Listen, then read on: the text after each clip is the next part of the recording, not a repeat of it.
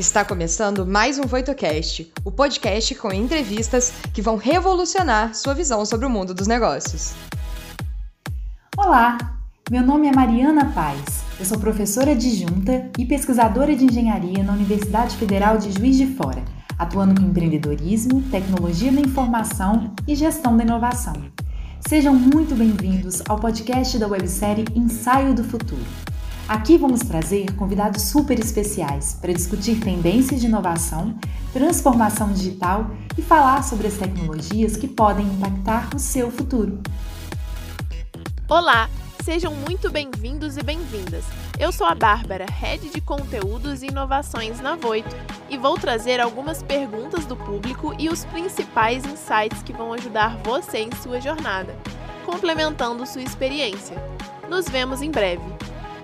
Nosso convidado, como eu já disse, ele é um convidado de peso. É o Fabro Stable.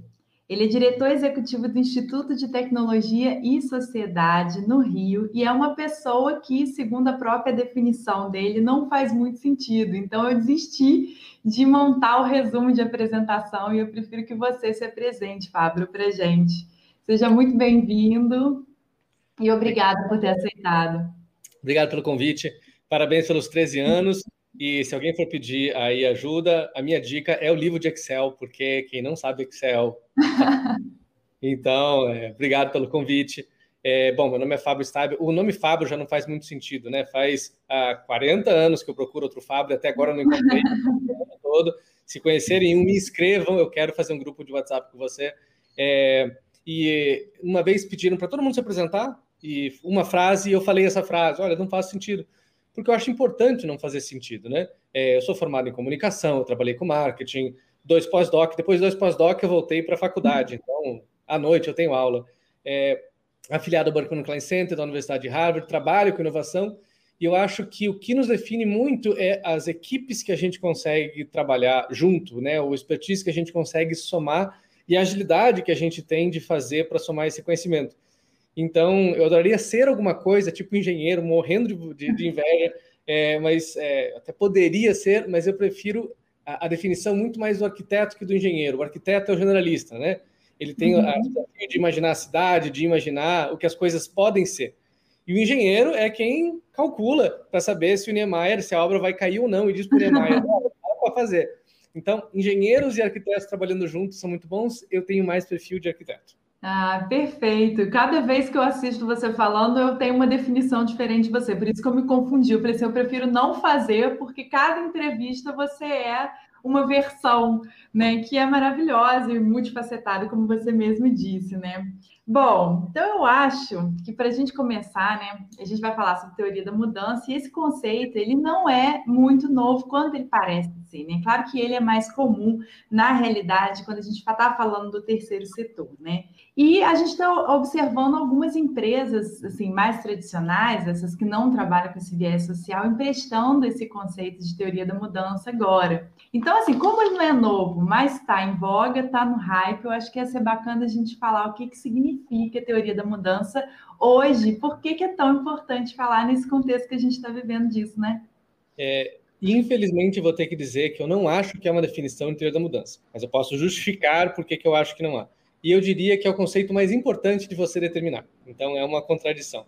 A, a teoria de mudança, ela, anos 80, principalmente anos 90, você vai encontrar a maior parte da literatura sobre ela. E o que é comum ali é uma visão top-down do processo de mudança. São uhum. instituições com muito recurso, muito dinheiro, tentando explicar onde é que elas estão investindo. Então, você vai ver agências de inovação, Noruega, Canadá, por exemplo, você vai ver empresas é, com a sua área de filantropia, né, Itaú Social, outros, tentando explicar que mudança aquele dinheiro investido num terceiro é, está produzindo. E aí você tem uma questão de metrificação, você tem uma questão de KPIs muito, muito importante. Entretanto, essa teoria de mudança é um pouco ingênua. Ela é ingênua no sentido em que a mudança é extremamente complexa. Duas palavras que fazem, que ajudam a explicar. É uma teoria de mudança ou é uma teoria para mudança? Porque uma teoria para mudança permite que você trace um plano. Olha, o problema é esse. Daqui a um tempo vai acontecer aquilo. Como é que eu faço para chegar lá? Uma teoria de mudança, você tem que explicar os fenômenos que aquilo muda. E quando você está trabalhando no laboratório, você explica: olha, se eu botar esse, esse componente, a célula muda. Ok. Ali é controlado, né? Condições normais temperatura e pressão. Mas quando a gente fala de sociedade, como é que você explica que daqui a pouco o mundo está mais verde porque você financiou um projeto? São muitos fatores ali. Sim. Então, a teoria de mudança é o sonho. É eu conseguir explicar por que, que algo muda. Mas a gente costuma trabalhar com uma cultura para mudança, que é a ideia de você se planejar para alguma coisa. A partir dos anos 2000, o que você começa a ter um certo hackeamento dessa teoria de mudança, em vez de ela ser tanto de instituições grandes para baixo, e você começa a ter essa é, dentro das organizações essa preocupação teoria de mudança. O ITS, por exemplo, começou há quatro anos agora com essa teoria de mudança, é um kit nosso que a gente desenvolveu. E cada organização vai ter que fazer a sua. O mais difícil da teoria de mudança não é a organização ter, mas são as pessoas da organização terem essa teoria de mudança. Porque é fácil quando você faz uma missão, visão, esse top-down, você consegue ir. Se é uma organização que tem um topo concentrado de direção e, a base distante, funciona melhor. Mas se você é uma organização mais horizontal ou uma organização que o, centro do poder está no meio, né, a uhum. importância no meio, a trilha de mudança ela precisa estar tá distribuída ali. E aí é um desafio diário. Eu acho que a trilha de mudança é a coisa mais importante que você pode ter, é, porque ela te diz para onde você vai, mas ela é uma prática mais do que um checkbox. Exatamente. E é como quase tudo que a gente fala de estratégia, mais bottom-up, né? Assim, a gente vê funcionando melhor assim, né? Então, é, é, é, é acompanha o que a gente vê sobre estratégia e faz todo sentido com base no que você é, acabou de explicar o contexto que a gente está vivendo, as organizações, assim, as organizações e a sociedade, de uma forma geral, idealizando mudanças, né, grandes mudanças, né, ou necessitando de grandes mudanças. E por coincidência, Fábio, no, na quarentena, quase 99%, como quase 99% das pessoas, eu fiz um monte de curso para me ocupar tudo que eu queria aprender. Eu estava participando de um grupo de estudo, né, que de vários professores de universidades federais no Brasil todo para a parte de empreendedorismo e inovação social. Então a gente estava estudando super teoria da mudança e também estava fazendo um curso sobre foresight backcasting. Eu estava querendo mudar essa ideia de prospecção tecnológica e tal.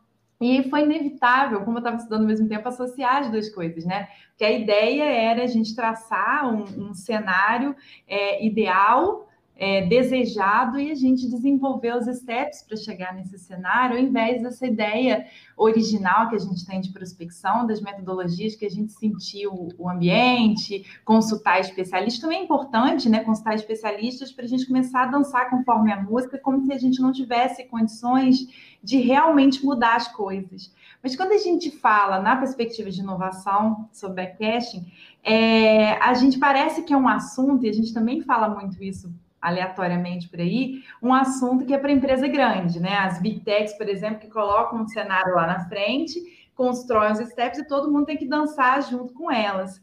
Eu queria saber de você como que a gente pode tornar as mudanças e grandes mudanças possíveis com pequenos empreendimentos. E se a gente tem é, bons exemplos aqui no Brasil para isso? Acho que a gente tem. É, eu digo que o, o principal é definir o problema e a solução. E eles andam junto, essas duas coisas é, é uma prática, é algo a se aprender. Vale a pena fazer um curso, sabe? Vale a pena daqui a pouco contratar alguém na empresa que tem esse know-how. Geralmente, pessoas que trabalham com design, pessoas que trabalham com inovação, ou elas têm esse conhecimento, elas são muito próximas de ter esse, porque uhum. é um lugar conhecido para quem trabalha com criação, com inovação, essa, esse sentimento de mudança. E a, a teoria de mudança, ela define como é que você faz o sumário de um livro. Porque, afinal, o livro serve para provocar uma mudança aquele sumário, o capítulo entra ou sai, para provocar uma mudança. Né? A, a, forma da garrafa ela existe para provocar uma mudança. A marca, né, o óculos que você usa, tudo serve para um fim. E aí, quando você tem uma teoria de mudança, você diminui o custo de. É, você otimiza os recursos para aquela mudança. Te dá meio que um norte, uma bússola para saber se você tende a acertar ou tende a errar. Então, eu acho que a teoria de mudança ela é assim, ela é um planejamento. Você falou do, do foresight, né? É, que é essa ideia de você planejar um lugar para ir, e se você definir ele bem, você vai para lá. Eu prefiro um pouco mais de mudança, porque não é só planejar um lugar, mas é você entender, tá, o que que aqui me incomoda? Qual que é o problema? O que que é o buraco que eu posso tapar? A hora que você define esse buraco, você fala, eu queria ver esse buraco tapado. Esse buraco tapado é a sua solução futura. Esse é o foresight. ok, em três meses, seis meses, um ano, esse buraco vai estar tapado. E nesse exercício é muito comum as pessoas fazerem, é, ele tem uma metodologia no TS, eu chamo do é, é, síndrome de Deus, né? Qual o problema? As pessoas estão sem internet. Daqui a um ano, o que, que vai acontecer? As pessoas têm internet. Ó, oh, isso é Deus, né? Você mora lá no Olimpo e você tem poderes para fazer ó, 30% da população se conectar em um ano. Será que você não quer ser um pouco mais modesto, né? Caso a sua dificuldade fale? Então você define um problema, você define uma solução e aí você faz a estratégia, como eu chego para fazer para chegar lá. E essa estratégia vão ter os entregáveis e daí que você vem um plano de ação. Então, tudo começa com definir o problema. Define o problema, aí o segundo passo é definir a solução. Aí volta o problema. Tá, mas nesse prazo, com esses recursos, você consegue chegar lá? Se não, um pouco mais modesto. Ou daqui a pouco tá muito pequenininho, tá muito tímido. Tá, mas isso é o que você faz segunda-feira. Então, bota ambição nisso daí. E aí você vai dosando. E depois que você vê a teoria de mudança, é quase que uma iluminação. Você fala, ok, entendi. Mas não precisa ser uma grande empresa, não. É, todas as equipes têm que fazer isso. Na verdade, no dia a dia, eu tomo decisão com base na teoria de mudança. Então falam, vamos investir, sei lá, e contratar um senhor de imprensa. Eu falo, para quê? Esse para quê é está alinhado para onde eu quero ir? Vai uhum. produzir a mudança? Porque às vezes pode ser incrível, mas não vai para mudança. Então, não. Sim. Ou você fala, vai faltar a assessoria de imprensa.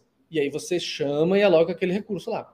E dá um norte também, né? Assim, é importante a gente ter um norte. A gente vai falar um pouco sobre essa questão de métricas, que eu acho que tem um pouco a ver. Foi interessante você falar do papel do design, né? de novo, porque a gente, na semana passada, a gente recebeu a Clarissa Biocchini, e ela estava falando, ela trouxe essa questão do, do design, essa visão estratégica para a mudança, né? Assim, da, da do, do, ponto de partida ser essa inquietação, porque eu acho que essa diferença, a grande diferença, talvez, das outras ferramentas que traçam cenários também, né?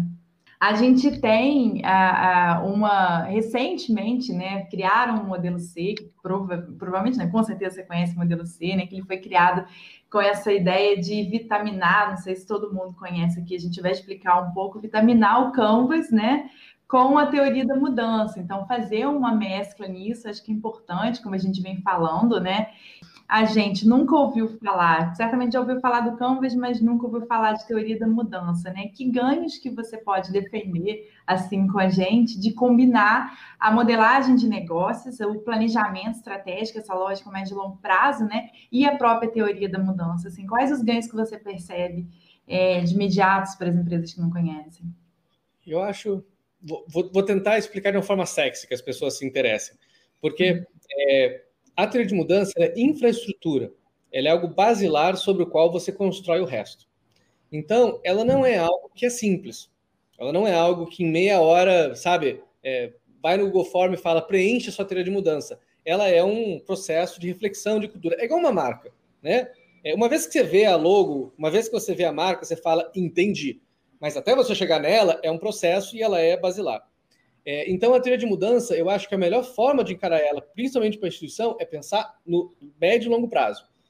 É, mas o que dá muito tesão da teoria de mudança é que você começa a ver um norte que não existia antes. Você começa a ter um instrumento para tomar decisão que você não tinha antes. Talvez a primeira teoria de mudança que você faça na vida é fraquinha, e não tem problema. Porque ela vai ficar melhorando, melhorando. É igual daqui a pouco o designer que faz a primeira cadeira e fala: é, não tá aquela cadeira, mas tudo bem. É, e aí eu acho que, que vai. Existem alguns, existem bons cursos na internet para fazer é, de teoria da mudança. É, depende muito do setor que você está. Então, por exemplo, terceiro setor, você precisa possivelmente de um Itaú Social, alguém que já tenha esse know-how de terceiro setor. Se você está daqui a pouco em tecnologia, tem várias startups que às vezes têm alguns cursos né, é, para você fazer. É, e eu acho que é muito mais a prática do que outra coisa. Mas respondendo assim, por que começar? É, é meio tautológico. Experimenta. E aí você vai ver. Se o seu exercício de mudança dura mais que uma hora, você está fazendo errado. Né? Não é algo para levar um mês, mas é aquela uma hora que você repete várias vezes. Como é que eu mensuro o impacto? Como é que é, eu trabalho com ambientes que são que mudam a todo tempo? É justamente essa ideia de que a trilha de mudança ela tem que ser ágil. Ela tem que ser um instrumento que permita você é, repeti-la várias e várias vezes, porque ela vai se afiando ao longo do tempo. Então, é, a equipe do ITS, por exemplo, tem muito essa ideia de, tá, mas como é que eu mensuro? E aí eu falo, dane-se a mensuração. Não é que você não vai mensurar. Mas a mensuração, ela não é só métrica de sucesso. A mensuração, ela é simplesmente umas quatro coisas que te ajudam a entender se você está no caminho certo. Mas não adianta, por exemplo, ter quatro KPIs e fazer um e não fazer os três, os outros três outros. Porque bons KPIs, eles meio que esticam algo que você tem que atingir no inteiro, porque junto você chega lá. E às vezes, performar mal um KPI, né, uma mensuração trilha de mudança, não é sinal de fracasso. É sinal, às vezes, de aprendizado. Por exemplo, nós temos o, o Mudamos, né, que é uma plataforma de assinaturas uh, de para internet de projetos de lei. É, quando a gente lançou, foi um sucesso. Eu não lancei, certo? Eu não lancei. Eu contei para uma pessoa, eu não lancei. Essa pessoa fez um vídeo de internet e eu estimo que esse vídeo foi visualizado 2 milhões de vezes um sábado e domingo. Eu digo uhum. isso porque eu tive 200 mil downloads do aplicativo que não estava lançado em dois dias. E aí eu falo, eu acertei? falei, eu não acertei. A minha teoria de mudança preveu nada disso. Tudo bom, o resultado é fenomenal, mas eu não previ isso daí acontecendo. Então eu falei para a equipe, volta e refaz a teoria de mudança, porque teve algo que a gente não viu. Deu certo, o KPI estava lá em cima, mas a gente não acertou.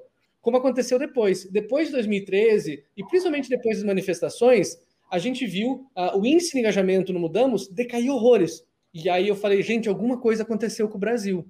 E a crença do brasileiro no legislativo foi pro saco. Uhum. A crença na política foi pro saco. Então eu falei, gente, não adianta pedir para as pessoas assinarem um projeto de lei para ir para o Congresso, porque nesse momento elas não gostam do legislativo. Então redesenha, vamos redesenhar. E aí o que a gente fez foi que a gente levou a trilha de mudança para dentro da instituição. A gente pegou as assembleias legislativas e aí assembleias que tinham esse profissional lá dentro que queria mais engajamento, que tinha um político que queria um engajamento, com organizações de transporte, alimentação, idoso e etc., a gente conseguiu daí replicar isso não no, no macro, mas no micro. Deu dois anos, parou de funcionar de volta. E aí eu falei, gente, volta e refaz trilha de mudança. Aí refazemos e a gente viu o seguinte: a questão é que a gente estava começando a entrar nesse produto com o cidadão. E na verdade você tem que entrar mais em cima. As pessoas não sabem escrever um projeto de lei. Aí a gente criou um outro produto. E então você vê que a teoria de mudança, você continua refazendo ela conforme for. Como lidar com ambientes muito abertos, mas flexíveis. Repetindo a teoria de mudança quantas vezes for necessário. Como identificar o impacto de uma mudança que vai gerar. Quando você faz o problema e a solução, você faz as métricas. Mas você tem que entender que são métricas podem ser quanti, mas elas são quales, né? Como é feito o monitoramento dos impactos da mudança? Eu diria, monitora, mas sem neura. É, vê custo-benefício. Se daqui a pouco você tem lá do Google Analytics, você atrai algo que você põe no Data Studio automático, ok, olha todo mês. Mas se é alguma coisa que você tem que parar e pensar e fazer um relatório e leva um dia, faz de três em três meses. Então, custo-benefício e você vai tocando. Ô, Fábio, eu só queria te pedir para você esclarecer uma coisa com a gente. Você está falando bastante dessa expressão, talvez não seja de conhecimento geral. Que paz. Que Sim. Que, paz, ou KPIs, ou métricas de sucesso. É, em leiguês, né? é um indicador que você vai utilizar para mensurar o seu sucesso. Então, não é a coisa mais simples do mundo, porque tem pelo menos quatro elementos e eles entram juntos. Você tem que saber onde você está hoje, você tem que saber como é que você vai mensurar, você tem que saber qual é a sua meta, e aí, junto isso, faz esse, esse KPI. É, mas, em leiguês, é alguma coisa que você, você viu para onde você quer chegar, e aí você vê, ok, qual é uma evidência que eu posso ter mensurável que eu cheguei lá? Então vamos, por exemplo, que você lança um produto e você fala, ok, quantos consumidores você vai ter daqui a dois meses? Ah, eu vou ter duas mil assinaturas. Ok, um KPI seu é assinatura, você tem nenhuma hoje, você vai ter dois mil. Ah, eu queria um KPI assim, sabe, de qualidade da marca, assim, se as pessoas confiam mais. Não é fácil de mensurar isso. Mas sei lá, vamos pensar, por exemplo, quantas pessoas falam com você no Instagram? Ah, 100 pessoas por mês. Ok, quantas dessas espontaneamente falam da qualidade da marca? Nenhuma. Vamos botar como meta que 20 delas vão falar até o final sobre a qualidade da marca? Ok, ok, temos um KPI. Você vê que o KPI ele é uma aproximação do que você quer, né? Ele nunca uhum. é o sucesso em si, mas ele te dá uma pista, ele te dá uma luz, ele te dá assim, sabe, uma iluminação pra, mensurável para você saber se você está no caminho. Pois é, é, isso tem a ver até com uma, uma próxima pergunta que eu, que eu pensei em fazer para você, que assim, dentro dessa discussão toda que a gente está tendo recentemente, toda vez que a gente discute nos grupos de pesquisa, nas redes, sobre negócios sociais, impacto social, inovação social, tem duas questões que elas sempre são tabus ainda, que a gente tem até se debruçado mais nelas, que é a questão do, dos ganhos de eficiência quando a gente está pensando em mudanças, em grandes mudanças, como a gente tem várias formas de produzir uma mesma mudança. Né? Assim, a gente tem que pensar, principalmente no caso de negócios sociais, mas de uma forma geral, claro, o interesse é que você consiga fazer isso de uma forma mais eficiente. E a outra, como você já comentou, que é como mensurar para além dos resultados. Então, essas métricas, principalmente as quantificáveis, elas medem resultados, mas é muito difícil medir impacto. Então, essa questão tem até um documentário que eu queria deixar assim como dica para o pessoal aqui. Não sei se você já viu um novo capitalismo.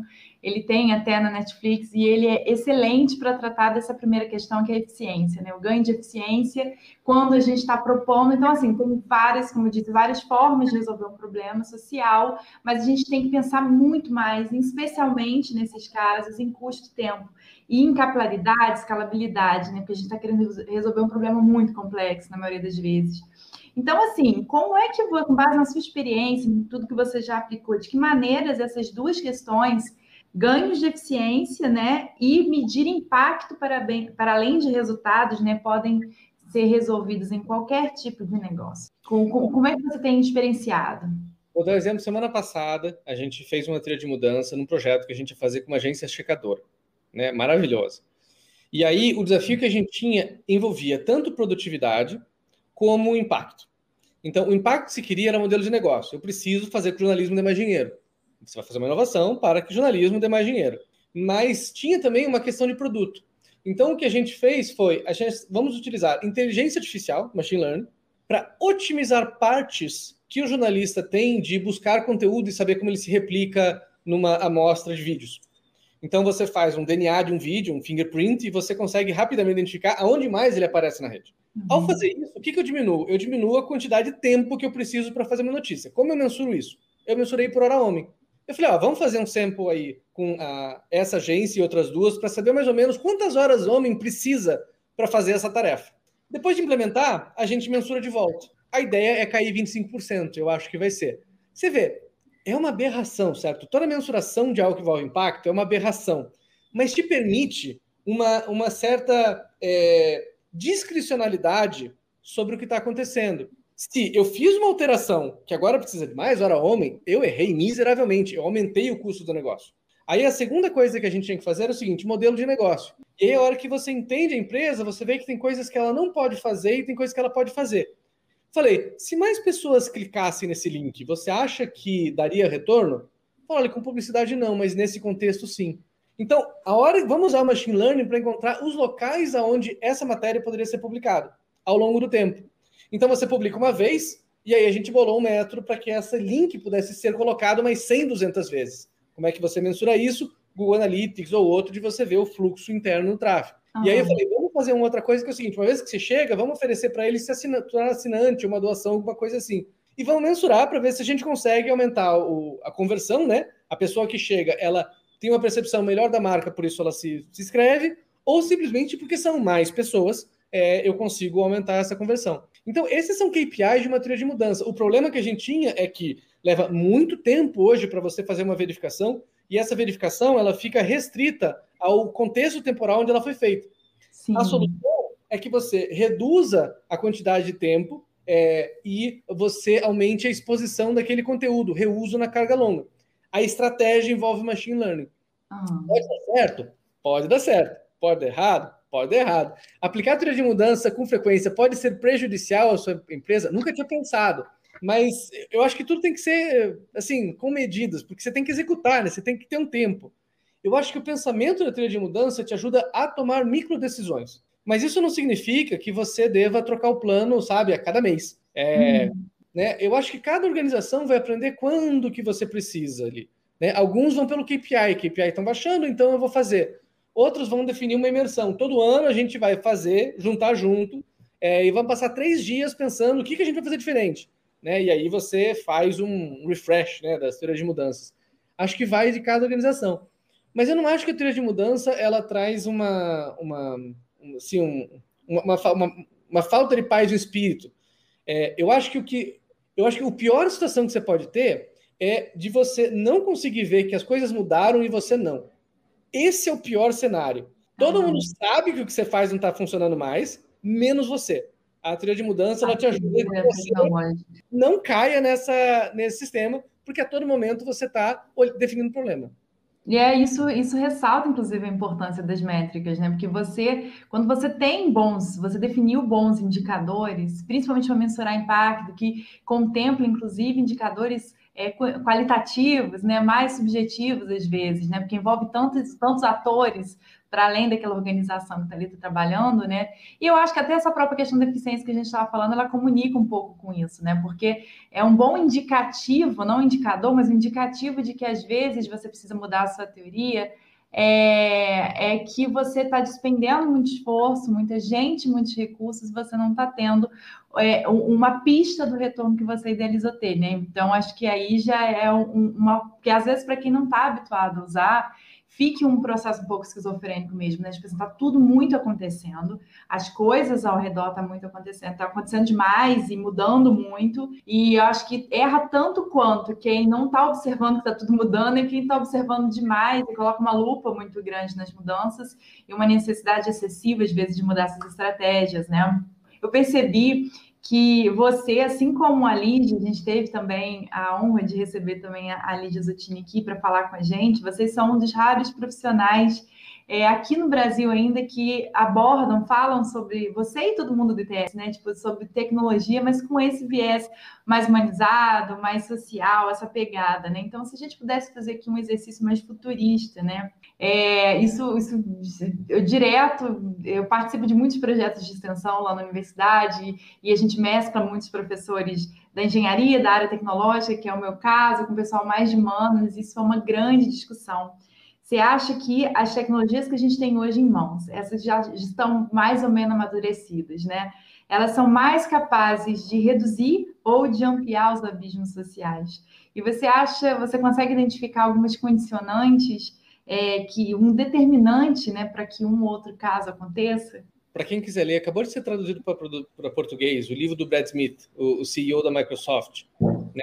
ah, máquinas e armas é, eu acho que é, é and Weapons em inglês, eu não sei qual é o título em português.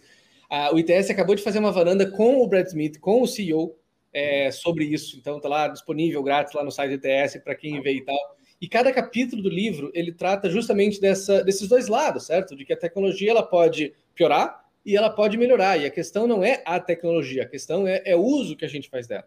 É. Né? Essa, essa, é a base do design. O design ele vai pensar em algo para fazer alguma coisa. Veja, com osso você pode é, se alimentar e você pode matar outro. E aí eu estou falando lá em 2001, uh, o no Espaço tem essa famosa cena que ele joga o outro para cima e vira uma nave espacial. Então, o design é essa, essa função de você desenhar as coisas. Mas eu diria que a gente tem algo muito poderoso para saber para onde ir, que se chama Constituição. Se você olhar a Constituição, como ela é feita, como ela é desenhada, sabe, os princípios, vai por ela. Na dúvida, leia a Constituição, aprenda sobre a Constituição, esse olhar constitucional sobre a tecnologia, eu acho que ele é o basilar. Você vai entender que as coisas não são únicas. Não é sobre a vida e a saúde. Elas concorrem. Mas daqui a pouco você consegue valorizar as duas e o seu objetivo é ver uma forma que as duas possam conviver. Então, pode na pandemia ter missa é, e ter Covid, aí você vai olhar e falar: olha, suprimir a missa um tempo, sendo que a vida é eterna, é, talvez a vida ganhe é só ler a Constituição e, e, e pensar na, no que está fazendo. Se quiser outros princípios, por certo que a gente tem princípios religiosos que são super relevantes para fazer, se você tem esse, esse viés, é, mas eu acho que é uma questão principiológica de que tipo de sociedade a gente quer e para onde a gente vai. E aí, para você pensar em tipo de sociedade, você vai ter que ter diversidade. Então, lá na Constituinte, certo? Tinham oito mulheres.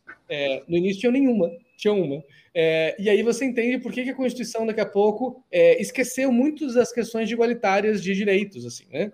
Uhum. É, tinha um negro. Mesmo assim, passou alguma coisa sobre, sobre raça, sabe? Se você tira essas pessoas, você só olha para o seu umbigo. É normal. Então, eu acho que para a gente pensar essa tecnologia, você tem que ter um ambiente de diversidade. Essa é a grande ganho. Como administrar, eu acho que tem valores da empresa que entram nessa trilha de mudança. Né? Então, se você tem uma equipe diversa, você tem uma paridade de homens e mulheres, de que parte da cidade você vem, de que tipo de família, é, facilita com que você observe o problema de diferentes pontos de vista. É, eu lembro uma vez, né, era um problema, era um, a gente errou feio, errou rude. é, a gente fez uma websérie incrível sobre inovação na favela. Tava feliz da vida com o resultado. Aí eu fui mostrar para as pessoas. Primeira coisa que eles me falaram é: por que, que você colocou o especialista começando a falar? Por que, que você colocou a favela no final do, do vídeo?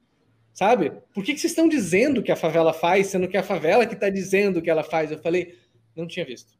Muda a gente, tudo. Inclusive, vai... Depois que você vê, você não pode mais desver. Eu não errei por mal. Eu uhum. errei. Porque todo mundo da equipe, certo? Fez universidade, estava olhando, a, a, olhando de fora da favela inovação. Erramos rude. A gente foi lá, entrevistou e não viu. Aí, quando alguém olha e fala, você fala, eu vi. Aí, o que, que eu fiz na segunda série? Eu me proibi de participar. Eu falei, ó, a nova diretora disso daqui é Yasmin, a Yasmin é incrível. Yasmin fez um trabalho maravilhoso. Acontece absurdamente. Falar nisso, a gente vai, só fazendo um parênteses aqui, a gente vai receber Solange Luz também, que vai falar justamente sobre é, inovação e tecnologias em comunidades, né? Essa questão da Constituição que você falou me lembrou de um caso que, assim, é um grande problema na minha vida. A gente aqui nos projetos, é, só também dando um exemplo de como que é não consultar, né, as, os principais impactados, talvez, pela mudança, é que a gente tem alguns projetos de extensão, e muitos aqui na universidade, é, para atender comunidades é, vulneráveis, entre aspas, né? É, então a gente trabalha com comunidades indígenas, quilombolas, ribeirinhos e, e etc. E aí eu, puxando para o lado da tecnologia, eu sempre coloco como premissa é, fundamental assim a, a alfabetização digital. Eu acho que a primeira coisa que tinha que entrar para empoderar as comunidades, para que essas pessoas tenham acesso, porque está na Constituição o acesso à educação. Eu penso sim, eu falei, se não chega a escola, se não chega o professor, tem que chegar à internet para o cara conseguir acessar conhecimento e quando a gente sair de lá, ele conseguir tocar os projetos, melhorar aquelas comunidades por conta própria. Enquanto que alguns colegas, principalmente da área de humanos, não condenando, né, são pontos de vista diferentes, eles condenam muito isso porque isso tiraria, de certa forma, as características e as tradições originais daquelas comunidades. Então, é uma questão, mas isso que você falou faz muito sentido porque ninguém, nesse momento, consulta de fato a comunidade. Tipo assim, e aí, o que, que você acha? Que, que você prefere? Né? Você prefere acessar? Você prefere que a gente leve essas tecnologias para que vocês trabalhem ou prefere manter essas tradições? Por que não se pergunta isso? Não é uma questão que a gente coloca demais, né? Acabou que a gente foi coletando as perguntas. Tem algum que passou batido, Bárbara? Olha, então, na verdade eu tenho duas aqui para trazer e eu queria saber, a partir do momento, olha, definir, vou fazer um projeto de teoria da mudança. O que eu faço? Como que eu começo? Qual é o primeiro passo e o que eu preciso seguir? É, é, divide em três partes. E talvez você fique só na primeira e tudo bem. A primeira parte é problema e solução. Talvez você comece com isso até você estar tá seguro que você entende esse problema e solução. Pega um projeto que você está desenvolvendo, pode ser de inovação, pode ser um atual. Define o problema. Né? Problema não é sintoma, problema é problema. Então, por exemplo, é, é, uma teoria de mudança que, que a gente fez um brainstorm ontem, maravilhoso, do programa de bolsas que a gente fez, de cientistas de clima. É, ela falou: olha, eu vou pegar os dados do IBGE, da pesquisa que a gente fez com o Ibope, é, e vou fazer um infográfico maravilhoso, e esse infográfico vai, vai bombar no Instagram. Eu falei: não vi problema. Eu vi a estratégia, eu vi o entregável, não vi problema. Qual o problema? Por que, que você está fazendo esse, esse infográfico? É porque o jovem ele, ele se fecha quando você tem números, ele acha muito hermético. Eu falo, então seu problema é que o jovem não, não entende números de clima por serem muito herméticos. Ok. E qual a sua solução? Ah, a minha solução é que o jovem entenda números herméticos de clima. Em quanto tempo? Três meses. Divinidade, sentir aí um ar de Olimpo, né? Em três meses, o jovem, né, vai entender números herméticos. Não dá para ser mais menos ambicioso, né? Um pouco mais realista? Dá. E aí, como é que saiu? O problema é de que os dados de pesquisa de Ibope que a gente fez, eles são muito herméticos para jovens. Não há uma linguagem para que eles a, a, acessem. E aí, a solução daqui a três meses é de você ter um projeto piloto, sabe, que, é um, que, é, que demonstre um engajamento forte com jovens em torno de números de clima. Falo, ok, esse é um problema solução que tá, que tá ok, que tá ok. Então, três meses, vamos desenvolver? Vamos. Então, se você ficar nessa etapa um, problema e solução, já é muito bom. De quanto com tempo refazer e etc. Escreve no post-it, põe na parede, ou agora aqui, vai no Miro, bota no Miro, é, para você ter lá. E, e, e, volta nisso, deixa na sua cabeça, vai cozinhando isso para ver se faz sentido. É, a gente muda muito. O ITS, por exemplo, no Google Docs, todo projeto tem um painel de controle, né, que é onde eu coloco as informações essenciais do projeto na ideia de memória. Qualquer pessoa que chegar no ITS abre aquilo e sabe o que é o projeto e como navegar. Então, ali nesse Google Docs, eu coloquei lá uma tabela com cinco colunas. Né? É, as duas primeiras são problema e solução. Escreve isso do projeto e fica voltando de vez em quando, tenta tomar a decisão. Depois que você se acostumar com isso, você pode ir para o passo 2, que são estratégias entregáveis. Então, vou usar novamente esse exemplo aqui, né? Ok, em três meses eu vou ter esse projeto piloto. E aí eu falei, o que você vai fazer para chegar lá? Eu vou fazer um conteúdo foda. Eu falo, e você acha que conteúdo foda, assim, publicou, vai dar engajamento? Ela falou, bom, eu tenho uma boa rede. Eu falei, você tem certeza que você está trabalhando para isso? Não faz sentido daqui a pouco de você chegar para 10 jovens e falar para eles, olha, eu tô com uma ideia. Me ajuda a testar uma coisa? Publica aí na sua rede e me diz que as pessoas é, acharam. Porque daí não é você publicando, você está assim, pedindo engajamento. Então, uma das estratégias é produzir conteúdo. A outra estratégia é promover engajamento em torno. Veja que se você só produzir conteúdo e não tiver engajamento, a sua teoria da mudança está fraca. Ela tende a não dar certo, não tem impacto. Então, se tiver um segundo momento, entender o problema e solução, vai com estratégia e entregáveis. Deu certo isso, já está acostumado, aí é que você vai para KPIs e, e mensuração. KPIs e mensuração é a última etapa. Na dúvida, não faz. Porque não adianta mensurar aquilo que não é um problema e solução. É, então, muitas vezes as pessoas perguntam assim, ah, mas eu queria começar mensurando. Mas mensurar o quê? Porque mensurar o que não é preciso não é uma mensuração. Ele pode, inclusive, ficar na sua frente, né? Sim. O coração é o problema e solução, o segundo é a estratégia e o terceiro é a mensuração. Eu queria dificultar um pouco a pergunta da Bárbara, porque assim, o método a gente acessa, a gente vai fazer um curso com vocês, a gente vai acessar o livro, mas como é que muda a cultura para a teoria da mudança? Eu. Aí é sempre esse problema. Vou especular no ambiente menos inovador que eu conheço, certo? É, o maior desafio de inovação é, aconteceu no departamento de penitenciária. Fui no Ministério da Justiça e aí eu tinha que bolar uma teoria de mudança no departamento penitenciário. Se você acha que você tem um problema, é porque você não conheceu o problema. Das 400 mil pessoas que, que estão é, em, em, condições de tortura, assim, é muito difícil, certo? É, e eu falei, gente, vamos pensar em algo que seja pequenininho. E aí elas me falaram das cartas de presos.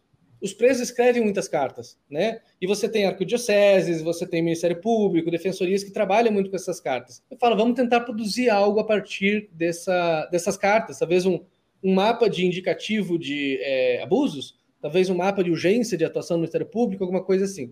O que isso tem a ver de como começar? Começa pequeno.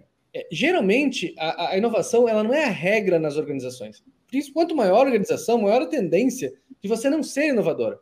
Então, o que você pode fazer é dar é, condições para que aquele fagulha de inovação cresça. Tem alguém inovador na sua equipe? Incentiva. É o estagiário? Dá para ele a tarefa de revolucionar a coisa. É, já tem mais gente, sabe? Cria um núcleo de inovação, cria um grupo de zap, Começa a trabalhar lá duas, duas semanas de fazer uma conversa, de imaginar. Começa com essa fagulha de inovação, porque começa assim. Você já tem uma cultura de inovação na sua organização, tipo, você já tem esse mantra e etc. Começa com um brown bag, né? Reúne todo mundo, faz um almoço e discute problema e solução. Ou já está mais avançado, então vamos pegar um piloto, né? E vamos fazer um piloto de problema e solução eu acho que não, não adianta começar assim, a partir de hoje, por decreto, artigo 1 a teoria de mudança está implementada, porque não funciona, é uma cultura organizacional, né? não é um, um, um, uma ferramenta. É, eu começaria sempre por essas fagulhas que, são, que fazem. Que pode ser uma pessoa, que pode ser uma equipe, que pode ser uma oportunidade, é, e, e vai nutrindo. Faz o curso e faz isso. E investe em quem tem pensamento de inovação. Não interessa se eles conseguem. Investe nessas pessoas, porque eles estão fazendo realmente a transformação com cinco pessoas atrás que não fazem.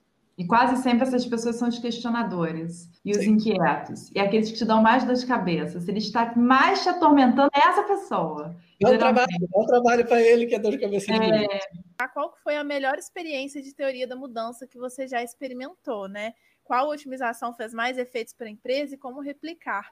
Você já deu vários exemplos aqui, não sei se esse foi algum desses, mas vou deixar um espaço aberto também para você trazer algum outro exemplo, se achar válido. Eu acho que a melhor foi a primeira e a última.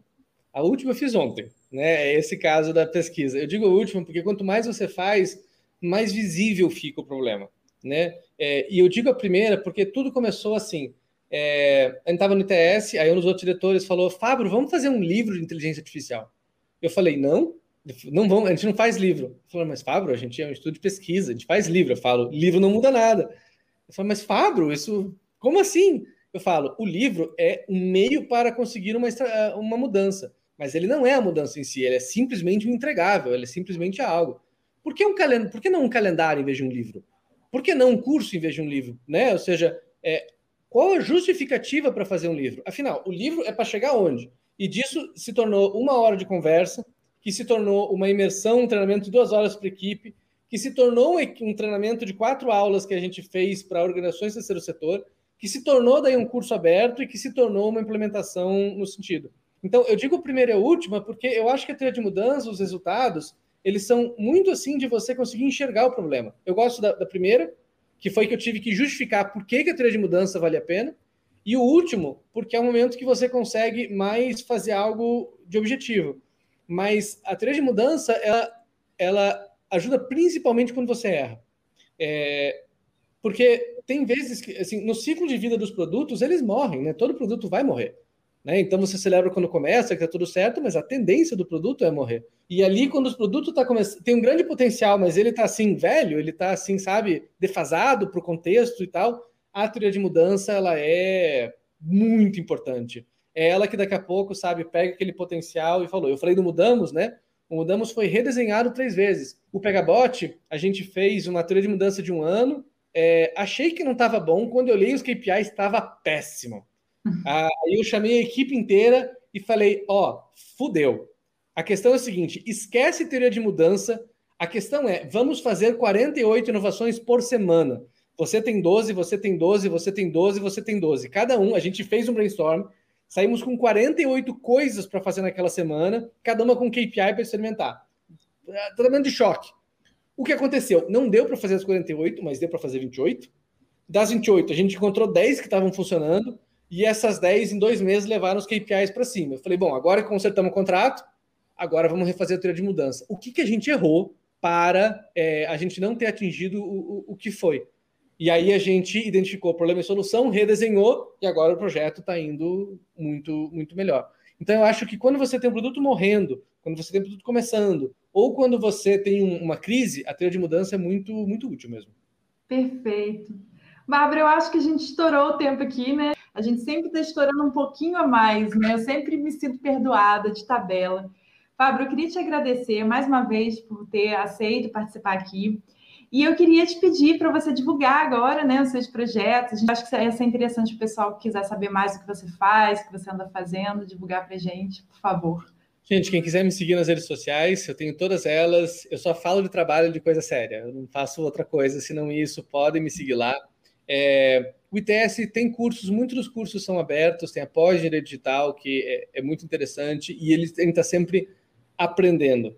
É, a gente acabou de fazer um projeto de bolsa né, para uso da academia de dados, foi muito interessante. A gente deve lançar um grupo de pesquisa moderninho, assim, para é, com impacto em breve. Eu acho que é uma oportunidade interessante. E eu acho que o, o principal da trilha de mudança e desse contexto é a colaboração. Então, agradeço muito a, a troca de audiências, a troca de, de experiência e, e vão aprendendo. E parabéns pelos 13 anos, gente. Obrigada. Tudo de bom, sucesso. Vida longa pro TS. É, Bárbara, a gente tem é, um insight para a gente terminar, fechar aqui. Sem insight não é a mesma coisa. Olha, eu acho que assim, o que pode resumir mesmo, assim, o máximo que der, né? Porque é muito difícil resumir esse conteúdo inteiro mas eu acho que o que pode a gente manter mais na cabeça é mesmo essa questão do problema e solução. Então a gente tem que saber identificar qual é esse problema, focar nele e de fato pegar a causa raiz mesmo, porque também se a gente identificar um problema que na verdade não é um problema, a gente não chega em lugar nenhum. E claro, buscar essa solução também. E ele falou bastante né, sobre a gente ter esse problema e essa solução para depois a gente tentar pensar no que vem em seguida, em KPI, enfim, qualquer coisa. É, isso faz tanto sentido que todas as novas metodologias de design e de estratégia que surgiram nos últimos anos, elas começam pela boa identificação do problema. A gente pegar design thinking, se a gente pegar o que a Clarice falou na semana passada, né, e a gente pegar o foresight backcasting que eu falei também, todas essas metodologias novas estão batendo na tecla de que você começa com um problema errado, dá tudo errado. E Exato. a gente não tinha essa ideia antes, né? Bom, gente, eu queria, obrigada, Bárbara, eu queria agradecer a você que está aqui com a gente mais uma vez, pela audiência. Até lá! O que você achou do episódio de hoje? Não se esqueça de dar o play no próximo e nos seguir na sua plataforma de podcasts favorita para não perder nenhum episódio novo. Ah, você também pode nos seguir nas redes sociais. Os links estarão na descrição desse episódio. Nos vemos em breve. Até lá!